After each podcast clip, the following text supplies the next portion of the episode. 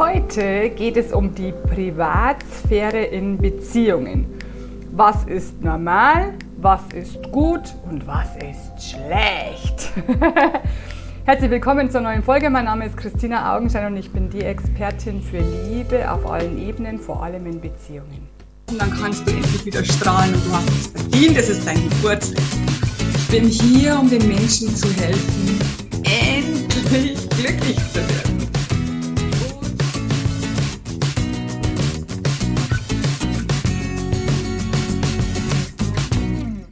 Herzlich willkommen bei der neuen Folge.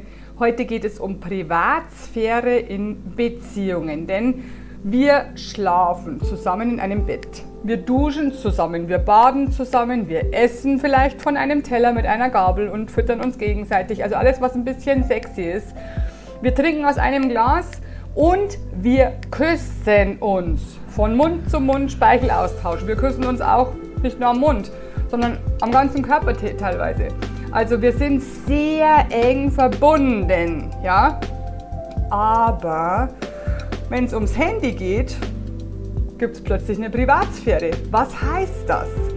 Das ist immer so, wenn dich dein Partner nicht an sein Handy lässt, dann hat er was zu verbergen, dann will er irgendwas verstecken und das ist nicht gut. So, das ist mal das Gute an Privatsphäre und das Schlechte an Privatsphäre. Was ich noch sagen möchte ist, wenn du die Leidenschaft abkühlen siehst in deiner Partnerschaft, in deiner Beziehung, dann vermeide solche Sachen wie voreinander aufs Klo gehen, ja. Ähm, vielleicht voreinander Zähne putzen, Zehennägel schneiden, Hornhaut wegratteln. Also alles, was nicht sexy ist, lass es weg, mach es hinter verschlossenen Türen und es wird sich wieder regeln. Auch wenn du das schon jahrelang machst, wenn du das wieder aufhörst, wenn du das wieder weglässt, wenn du da wieder ein bisschen Privatsphäre hast, dann wirst du sehen, das andere wird wieder mehr werden. Das wünsche ich dir. Ähm, ich kann nur noch eins sagen, let's spread the love. Love, love, love. I am pure love, love.